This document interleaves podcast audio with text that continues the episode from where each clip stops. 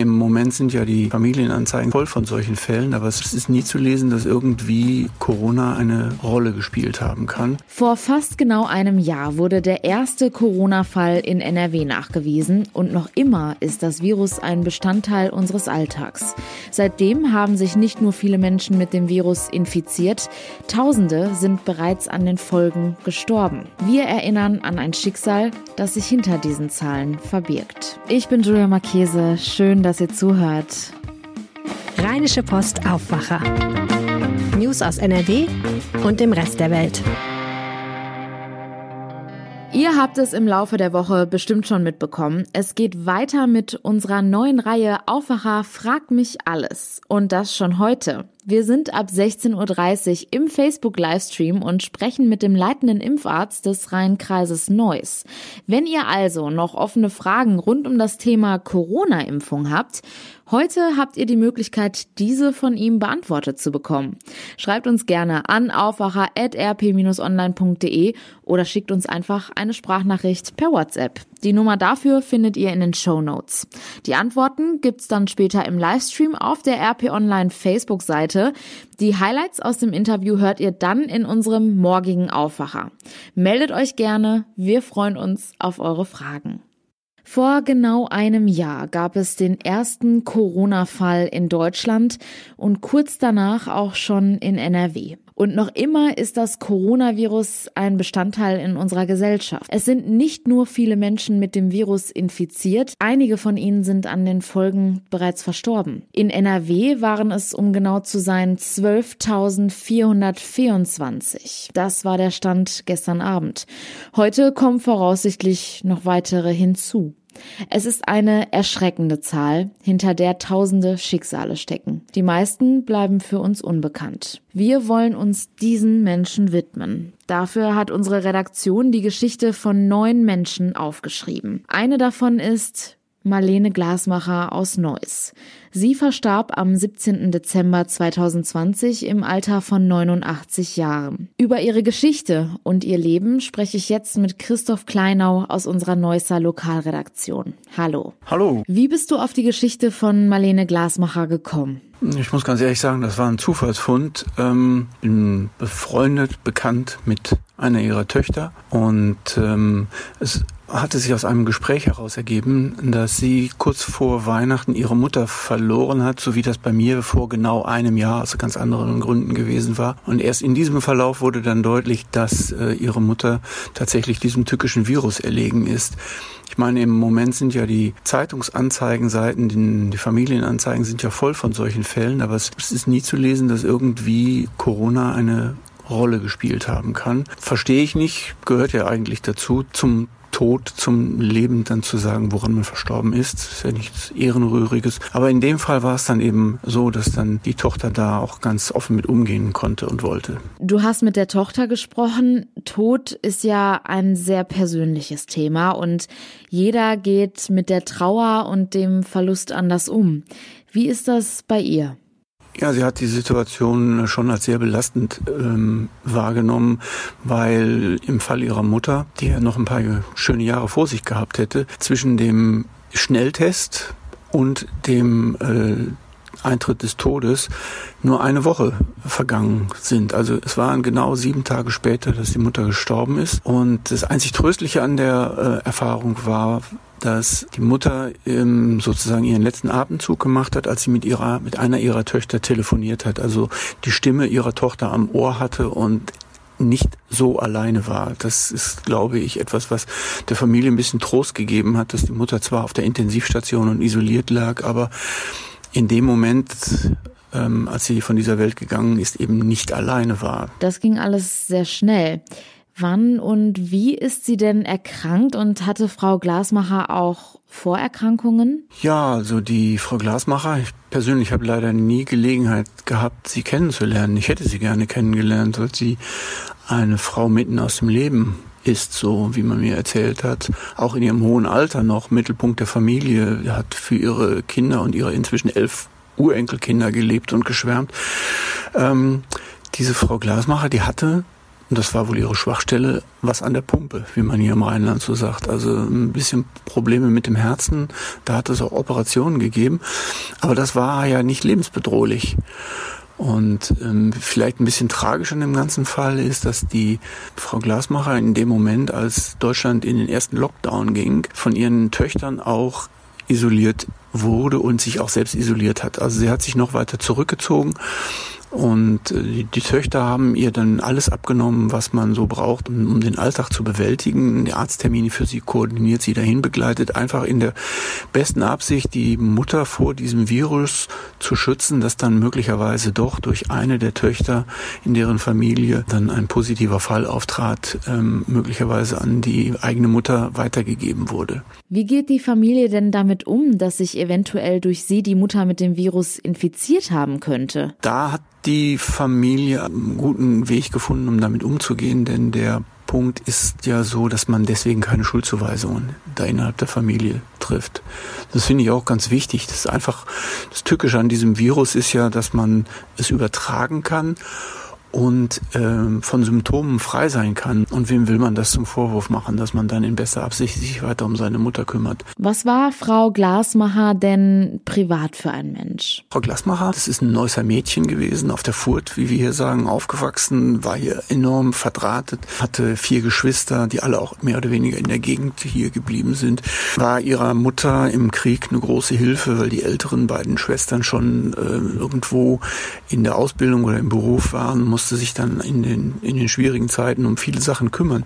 Sie hat dann äh, Büro gelernt, also einen kaufmännischen Beruf ergriffen und hat dann auch bei der Arbeit ihren Mann kennengelernt, der 2009 verstorben war, mit dem sie vier eigene Kinder hatte und das war wohl die große Liebe. Sie war jemand, der äh, ein offenes Haus pflegte für die Familie, für da war, für die Kinder und die Enkelkinder da war. Wie war es denn für dich, auf diese Geschichte zu treffen? Hat es etwas mit dir gemacht? Ja, ich habe zunächst mal in vielen von diesen Äußerungen einfach auch meine eigene Mutter wiedererkannt, nicht? Weil meine Mutter, habe ich ja erzählt, ein Jahr vorher verstorben, aber das ist die gleiche Generation, das sind ähnliche Lebensläufe und ähm, ein bisschen hat sich schon verändert. Vielleicht ist mir auch rausgerutscht in der Vergangenheit, äh, wenn man so hört, der ist mit 89 gestorben und der ist mit 90 gestorben, dass man sagt, also in dem Alter kann man ja auch sterben. Ne?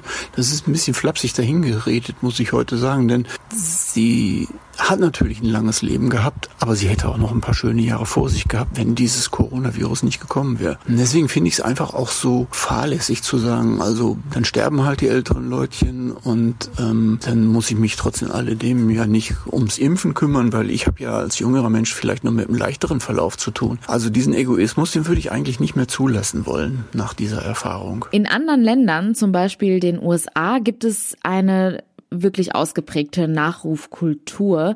Hierzulande ist das eher nicht so. Nachrufe werden eher über Berühmtheiten geschrieben.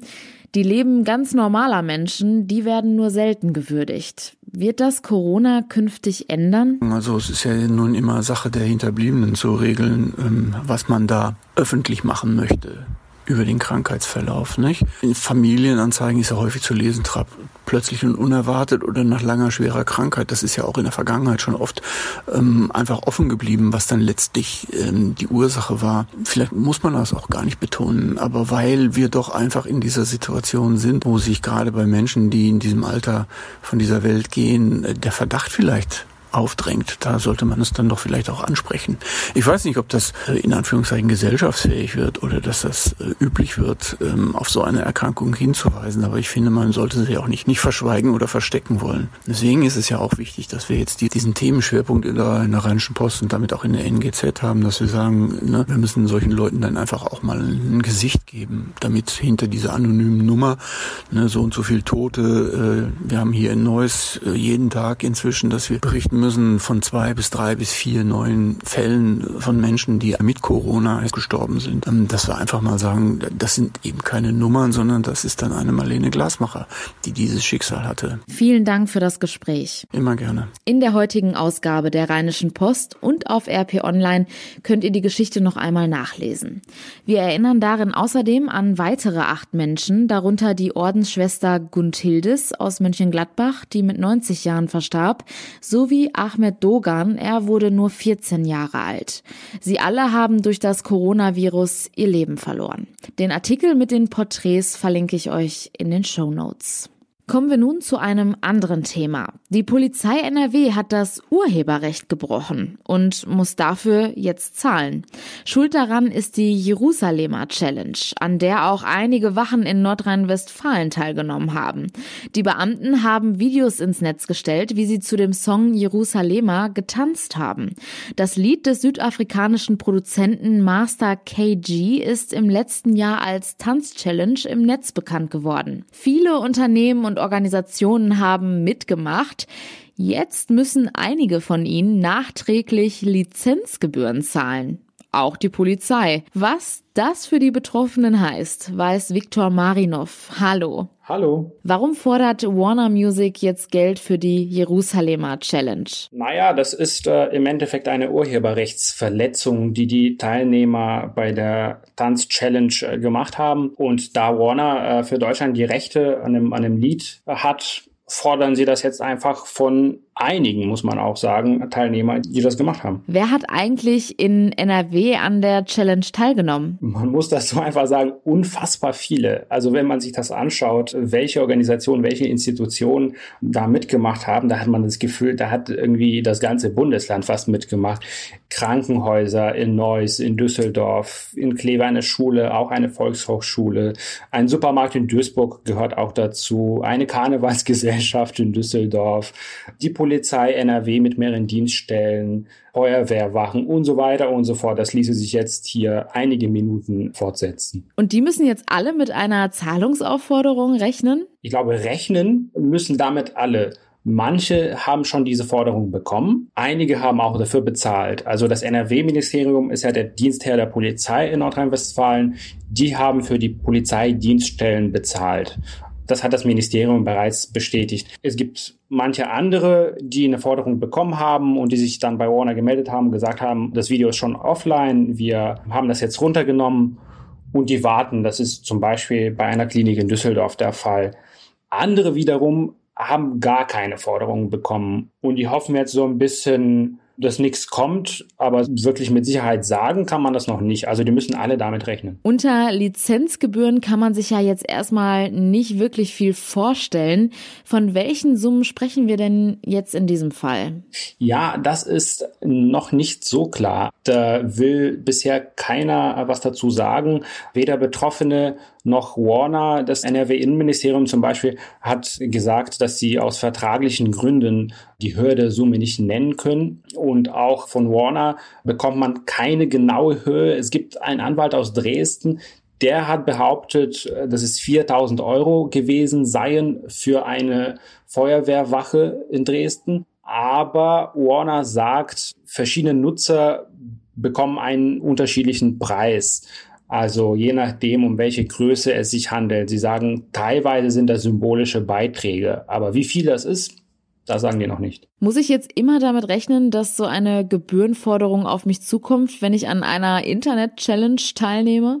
Das kommt darauf an. Also wenn man das ganz privat macht, also ich nehme jetzt für Instagram ein Video auf oder für TikTok oder wie auch immer und stelle das dann online auf diesem sozialen Medium als Privatperson, dann ist das vollkommen okay. Das kann man machen. Aber sobald Institutionen und Firmen und Organisationen solche Videos machen und die mit, mit diesem urheberrechtlich geschützten Lied dann untermalen, dann ist das eine deutliche Urheberrechtsverletzung, das sagen äh, Juristen. Vielen Dank, Viktor. Danke dir. Die Nachrichten aus der Landeshauptstadt gibt es jetzt von meinen Kollegen von Antenne Düsseldorf. Hallo. Guten Morgen, wir sprechen heute darüber, wie es für die Schüler in Düsseldorf weitergeht. Dann gibt es eine wichtige Info für Bahnpendler und dann bleiben wir ein bisschen beim Thema, denn die Wehrhahnlinie feiert an diesem Wochenende ihren fünften Geburtstag. Die ersten Schüler in Düsseldorf werden sich ab kommenden Montag wieder in den Klassenräumen sehen. Zunächst starten die Grundschüler und Abschlussklassen wieder in den Präsenzunterricht. Wie der Unterricht umgesetzt wird, legen die einzelnen Schulen selbst fest.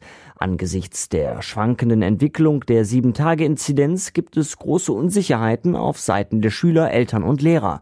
Antenne Düsseldorf-Reporter Dennis Grollmann berichtet. Fragt man Virologen, sind die Folgen klar. Wenn sich wieder mehr Menschen treffen, steigen die Infektionszahlen. Fragt man Lehrer, Familientherapeuten oder Psychologen, heißt es, man müsse auch psychologische, soziale und wirtschaftliche Aspekte mit einbeziehen. Allein auf Infektionszahlen zu schauen, sei zu kurz gegriffen. Schüler könnten nicht auf Dauer zu Hause unterrichtet werden. Nur in der Schule könne man lernen, lernen. Außerdem könne man unter sozialen Aspekten Kinder nicht länger von ihren Freunden getrennt halten. Wichtig sei jetzt aber, die Hygiene- und Abstandsregeln einzuhalten. Tausende Bahnpendler zwischen Düsseldorf, Neuss und Mönchengladbach müssen ab heute Abend mit Behinderungen rechnen. S-Bahnen und Regionalexpresslinien fallen dann auf dieser Strecke aus. Stattdessen sind Ersatzbusse unterwegs. Grund sind weitere Arbeiten für den Ausbau des Bilker S-Bahnhofs zum Regionalhalt. Antenne Düsseldorf-Reporter Joachim Bonn hat die Infos. Ab heute Abend wird dort bis zum 4. März die Unterführung verlängert. Das ist nötig, weil der Bilker S-Bahnhof einen neuen zusätzlichen Bahnsteig bekommt. Für Bahnkunden gibt es während dieser Arbeiten sowohl Ersatzbusse, die nonstop nach Neuss und Mönchengladbach fahren, als auch Busse, die die übrigen Haltestellen dazwischen anfahren. Die Einzelheiten haben wir auf unserer Homepage verlinkt, antennedüsseldorf.de. Der Fernverkehr ist von den Bauarbeiten nicht betroffen. Der komplette Ausbau des Bilker Bahnhofs soll in gut gut einem Jahr abgeschlossen sein. An diesem Wochenende feiert die Wehrhahnlinie in Düsseldorf ihren fünften Geburtstag. Am 20. Februar 2016 wurde der Tunnel und die sechs neuen U-Bahnhöfe mit einem großen Bürgerfest eröffnet. Antenne Düsseldorf-Reporter Christian Zehl mit den Einzelheiten. Bevor die ersten Bahnen durch den 3,4 Kilometer langen neuen Tunnel fahren konnten, wurde lange gebaut. Über acht Jahre vergingen vom ersten Spatenstich bis zur Fertigstellung. Kostenpunkt rund 850 Millionen Euro. Durch die neue Streckenführung unter der Erde verkürzte sich die Fahrzeit zwischen Bilk und Wehrhahn S-Bahnhof deutlich. Das kam gut an. In den ersten Jahren verzeichnete die Rheinbahn einen Anstieg der Fahrgastzahlen auf dem Abschnitt. Internationale Aufmerksamkeit erweckten die sechs künstlerisch künstlerisch gestalteten Bahnhöfe. Diese wurden schon im Vorfeld bei der architektonischen Planung berücksichtigt. Und so weiter über Blick aus Düsseldorf. Mehr Nachrichten gibt es auch immer um halb bei uns im Radio und rund um die Uhr auf unserer Homepage antennedüsseldorf.de. Vielen Dank. Und diese Themen könnt ihr heute außerdem im Blick behalten. Die Ausstellung zum Romantikmaler Caspar David Friedrich im Düsseldorfer Kunstpalast wird bis Pfingsten verlängert. Damit können Kunstinteressierte die Corona-bedingt seit Monaten geschlossene Ausstellung doch noch real besichtigen. Sie werde nach dem Ende des Lockdowns bis einschließlich Pfingstmontag gezeigt. Das teilte der Generaldirektor Felix Kremer mit. Nach dem 3 zu 3 beim FC Bayern hat Arminia Bielefeld heute im Heimspiel gegen den VfL Wolfsburg die Chance, sich erneut zu beweisen. Anstoß ist um 20.30 Uhr. Blicken wir zum Schluss noch auf das Wetter. Der Tag beginnt teils wolkig, es bleibt aber niederschlagsfrei. Die Höchsttemperaturen liegen zwischen 10 und 13 Grad. In der Nacht ist stellenweise Nebel möglich, das meldet der Deutsche Wetterdienst. Die Temperaturen sinken dann auch auf 8 bis 4 Grad. Morgen wird das Wetter frühlingshaft, die Temperaturen liegen bei milden 14 bis 18 Grad. In der Nacht kühlt es sich dann aber wieder auf 9 bis 5 Grad runter. Es bleibt aber weiterhin niederschlagsfrei frei.